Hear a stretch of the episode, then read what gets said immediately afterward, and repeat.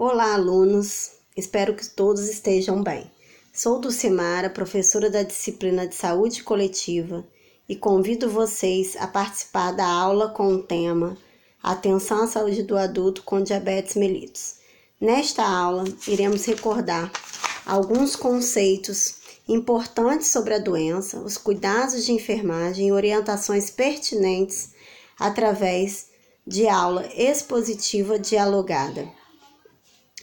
Após, será apresentado um estudo de caso para contextualização e discussão.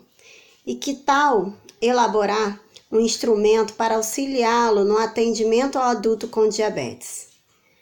Este roteiro ajudará a guiar seu atendimento e identificar intercorrências como as hipoglicemias.